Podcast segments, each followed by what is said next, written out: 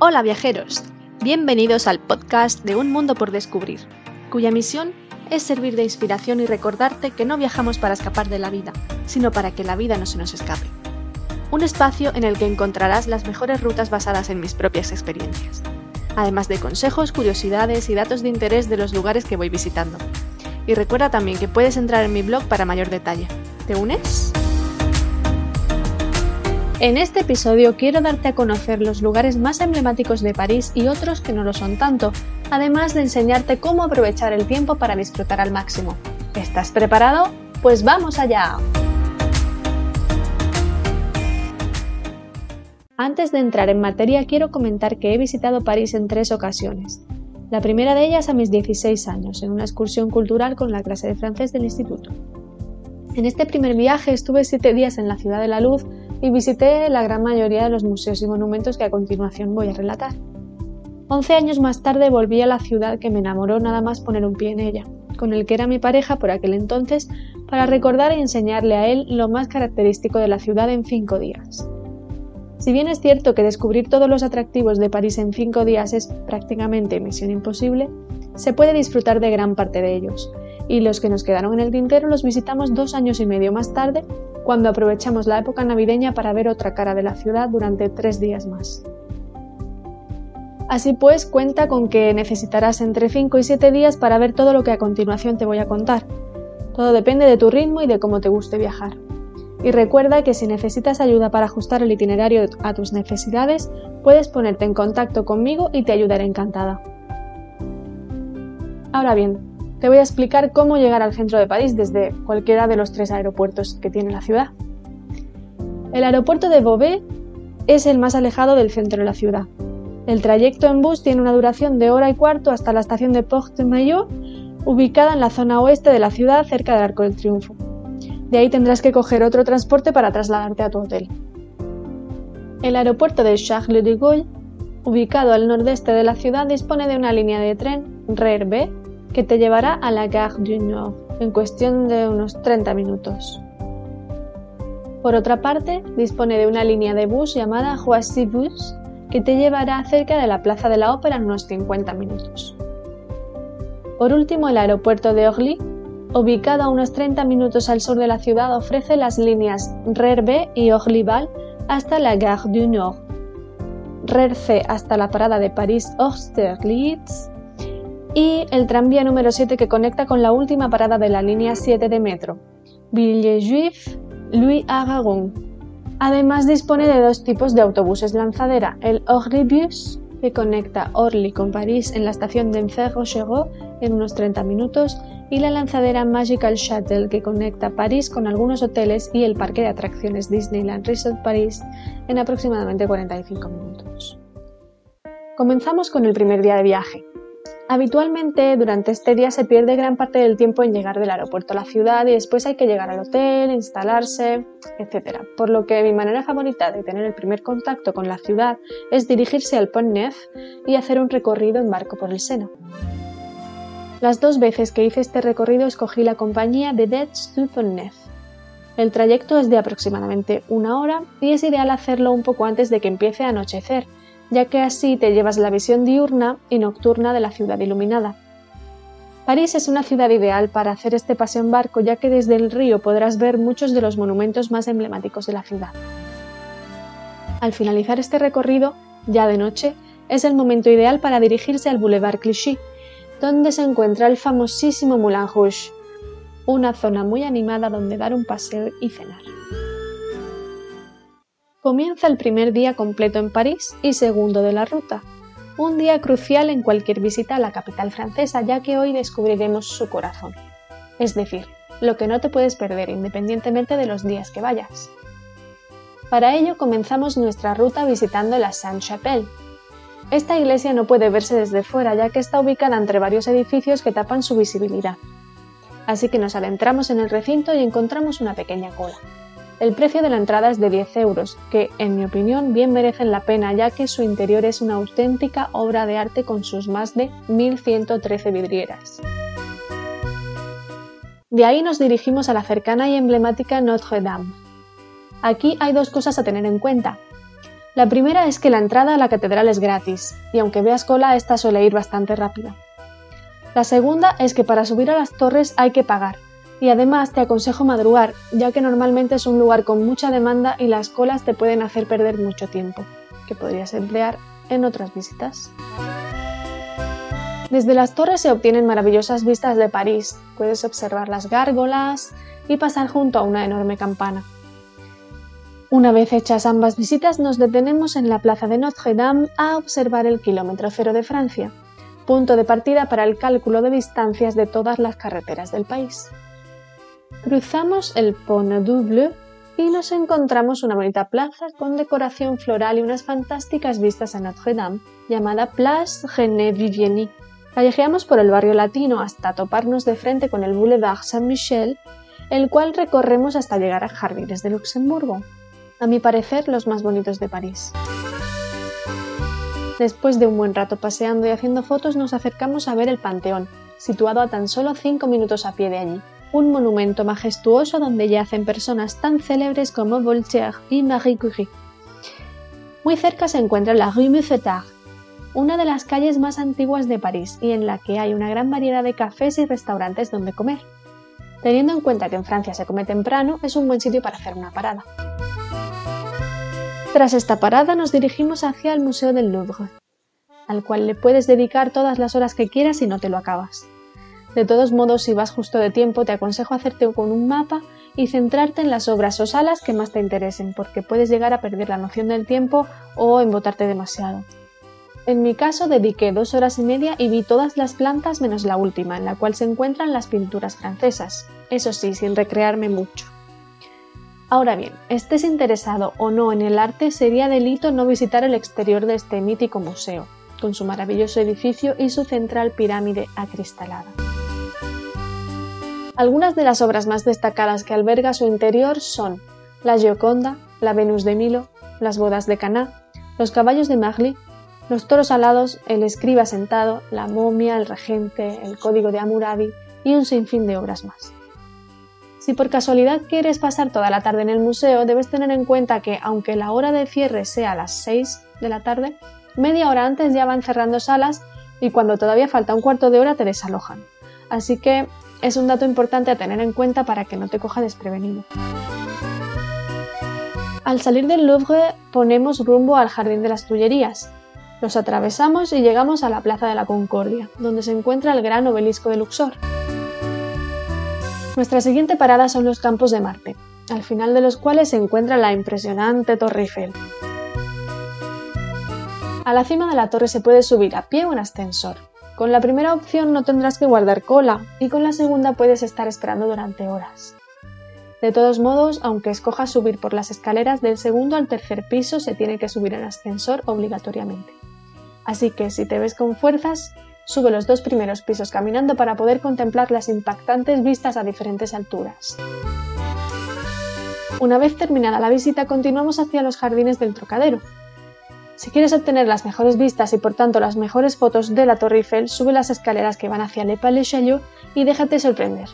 Coincide este momento con el anochecer, tendrás el privilegio de contemplar la Torre Eiffel iluminada. Si por casualidad te ha sobrado tiempo y todavía es de día, puedes aprovechar para acercarte a visitar la Estatua de la Libertad de París, ubicada a unos 20 minutos de la Torre Eiffel. Se trata de una réplica de la Estatua de la Libertad de Estados Unidos que se encuentra en el río Sena, concretamente en la isla de los Cisnes. Llegados a este punto, solo queda buscar un lugar para cenar y retirarnos al hotel a descansar para afrontar con fuerza el próximo día. La mañana de este tercer día la empleamos en visitar el Palacio de Versailles. Para llegar allí lo hacemos en tren, concretamente en RER C, hasta la parada Gare de Versailles-Château-Rive-Gauche. El trayecto es de alrededor de una hora dependiendo de dónde te alojes y puede que a tu llegada encuentres una cola interminable, por lo que te aconsejo ir temprano. En cuanto a las entradas, las puedes comprar en taquilla o de manera anticipada a través de Internet. Yo recomiendo la segunda opción para ahorrar tiempo y garantizar la entrada. El Palacio de Versailles es uno de los palacios más grandes de Europa, por lo que hay que dedicarle varias horas. Si bien el interior del palacio es impresionante, sus jardines no se quedan atrás, así que relájate y disfruta de los lujos de la realeza francesa de los siglos XVII y XVIII. Tras unas tres horas y media de visita, comemos algo rápido y ponemos rumbo a la Défense, barrio moderno y cosmopolita donde los haya, y zona de negocios de la ciudad. Allí encontrarás el gran arco de la defensa y un centro comercial vanguardista, todo ello rodeado de rascacielos alrededor de una gran plaza. Desde esta plaza se puede ver al fondo el arco del triunfo de la Avenida de los Campos Elíseos, donde nos dirigimos a continuación. Una vez en el Arco del Triunfo visitamos la tumba del soldado desconocido y luego subimos a la terraza del arco, desde donde se puede ver la confluencia de 12 de sus principales avenidas. Y al fondo se puede observar el conjunto de rascacielos de la defensa. Al bajar recorremos la avenida más lujosa de París, de Champs-Élysées, y alucinamos con cada uno de sus edificios y escaparates. Seguimos nuestro itinerario en la Basílica del Sacré-Cœur, uno de mis lugares favoritos de París. Los jardines que nos acompañan durante la subida hasta la cima de la colina de Montmartre conforman junto con la basílica en sí un lugar idílico. La entrada a la basílica es gratuita y desde arriba se pueden obtener unas magníficas vistas de la ciudad. Al salir de esta visita nos dirigimos hacia la Place du Tertre y las calles adyacentes, para impregnarnos de ese aire bohemio que desprende debido a la presencia de los pintores que se encuentran en ellas. Un poco más adelante encontramos el Mur des Jetem, un muro en el cual figuran 311 te quiero en 250 idiomas. En los alrededores de la Place du Tertre encontrarás multitud de locales de restauración donde puedes cenar a buen precio y finalizar aquí un intenso día. Comenzamos un nuevo día visitando la Ópera Garnier, se trata de un edificio que destaca por su elegancia y majestuosidad poniendo de manifiesto el lujo y la opulencia que rodeaba a las personas que acudían a la ópera, no solo para disfrutar del espectáculo, sino para ver y ser vistos. A espaldas de la ópera se encuentran las Galerías Lafayette, lugar al que nos dirigimos a continuación. Antes de entrar no te puedes perder sus maravillosos escaparates innovadores y llamativos donde los haya. Ya en el interior vamos hacia la gran cúpula donde suelen colocar el árbol navideño durante los meses de noviembre y diciembre. La razón de visitar estas galerías es el mirador gratuito que esconden en su última planta, desde el que puedes disfrutar de unas magníficas vistas de la ciudad. Otras galerías muy características de Francia son las galerías Printemps y se encuentran muy cerca de las galerías Lafayette, por lo que si te apetece puedes pasarte a verlas o comprarte algo. Continuamos en dirección a la iglesia de la Madeleine y la Place Vendôme. De ahí nos dirigimos hacia el Palais Royal y su patio de honor, donde encontrarás 260 columnas a diferentes alturas en las que es muy típico ver a la gente sobre ellas haciéndose todo tipo de fotos. Hacemos una parada para comer y proseguimos el recorrido visitando el Petit Palais, cuya entrada es gratuita para su exposición permanente y para su coqueta cafetería donde podemos hacer la sobremesa. Frente a él se encuentra el Gran Palais y entre ambos el puente Alexander III, el cual cruzamos para dirigirnos hacia el Musée Rodin. La entrada al museo tiene un coste de 13 euros, pero si solo te interesa visitar los jardines en los cuales se encuentran la escultura del Pensador y la Puerta del Infierno como obras más destacadas, el precio es de tan solo 6 euros. Al finalizar esta visita vamos en busca de los inválidos, donde se puede visitar la tumba de Napoleón, el Museo de la Armada, el Museo de la Artillería, el Museo de la Historia Contemporánea y el Historial de Charles de Gaulle. Para completar este día de museos, puedes entrar a visitar el museo que alberga la mayor colección de obras impresionistas del mundo, el Musée d'Orsay, ubicado en una antigua estación de tren. Y con esto y un bizcocho hasta mañana a las 8, ya que ha sido un día de muchas visitas y solo queda cenar e irse a descansar. Quinto día de ruta y esta vez vamos en dirección al Jardin des Plantes. En él encontramos el Museo de Historia Natural, el Jardín Botánico, la Galería de la Evolución, y además también encontrarás una rosaleda, un pequeño laberinto y la representación de un mamut. No se trata de un lugar muy conocido por lo que se puede dar un agradable paseo matutino. Tras este paseo nos disponemos a explorar el barrio de Le Marais, el barrio más antiguo de París. Para ello comenzamos en el Hotel de Ville, que se encuentra muy cerca de Notre Dame y no es otra cosa que el ayuntamiento de la ciudad. Callejeando por este bonito barrio encontramos un mercado de comida y flores en plena calle muy auténtico, en el que nos entretenemos comparando precios de aquí y de allí y descubriendo los productos típicos de la zona. Continuamos hasta llegar a la Place de Vosges, digna de ver por su belleza y por ser la más antigua de la ciudad. Además, en ella vivió Victor Hugo. Muy cerca se encuentra la Place de la Bastille, donde nos dirigimos enseguida. La Bastilla era una fortaleza utilizada por mucho tiempo como prisión por parte de la realeza. Es el símbolo del movimiento republicano francés, ya que aquí fue donde el pueblo parisino se sublevó con la llamada toma de la Bastilla durante la Revolución Francesa. Actualmente hay una plaza donde se erige la columna de Julio para conmemorar la Revolución de 1830. De ahí nos vamos en metro a la Place de la République, lugar en el que confluyen siete calles principales y cinco líneas de metro, por lo que es un punto muy concurrido, siendo también lugar de celebración de manifestaciones y de ocio nocturno.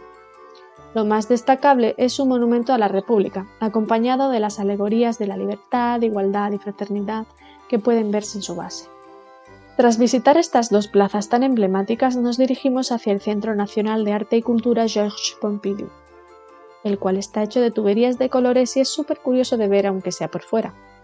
Dentro alberga una de las colecciones de arte moderno y contemporáneo más completas del mundo junto con el MoMA de Nueva York y el Tate Modern de Londres. Continuamos visitando Le Este barrio situado en el corazón de la ciudad adoptó el nombre del mercado central que estuvo aquí hasta los años 70. En la actualidad ha sido reemplazado por un gran espacio verde llamado el Jardín de Le Debajo de este espacio verde podemos encontrar el centro comercial Forum de Leal. Y aquí también se encuentra la iglesia de San Eustaquio, donde se realizaron los bautizos de personalidades como Molière y Richelieu.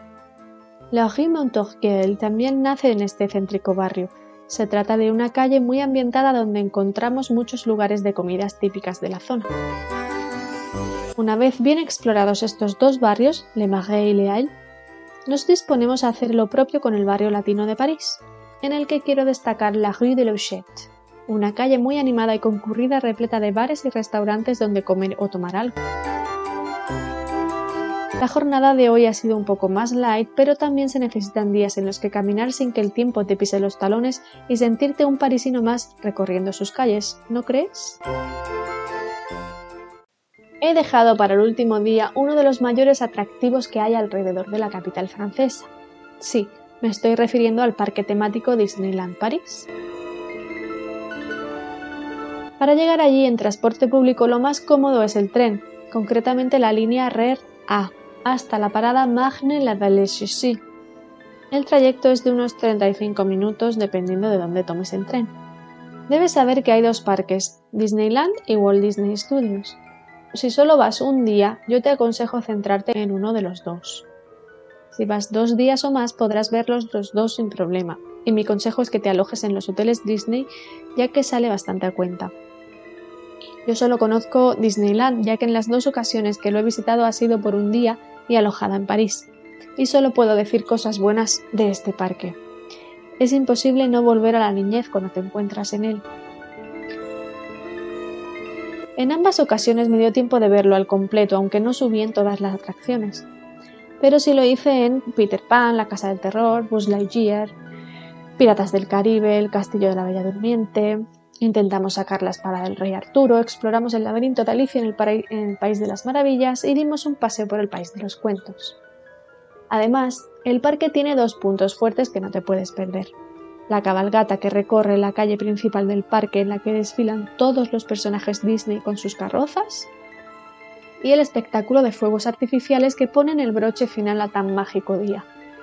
Es difícil transmitir lo que allí se siente describiéndolo con palabras, hay que vivirlo.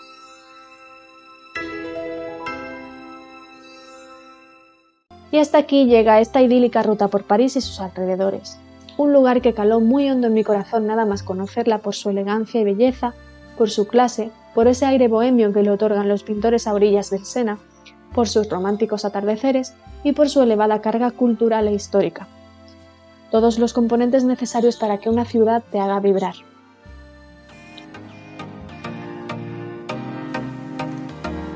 Espero que hayas disfrutado viajando conmigo y que te sean útiles mis consejos. Recuerda dejarme tus comentarios, impresiones, experiencias o consultas y te responderé encantada. Mil gracias por compartir este podcast. Gracias por darle me gusta y suscríbete para seguir viajando juntos. Si no puedes esperar al siguiente destino, siempre puedes dirigirte a mi blog www.unmundopordescubrir.es para continuar descubriendo lugares maravillosos. Hasta pronto, descubridores del mundo. Os espero en el próximo episodio.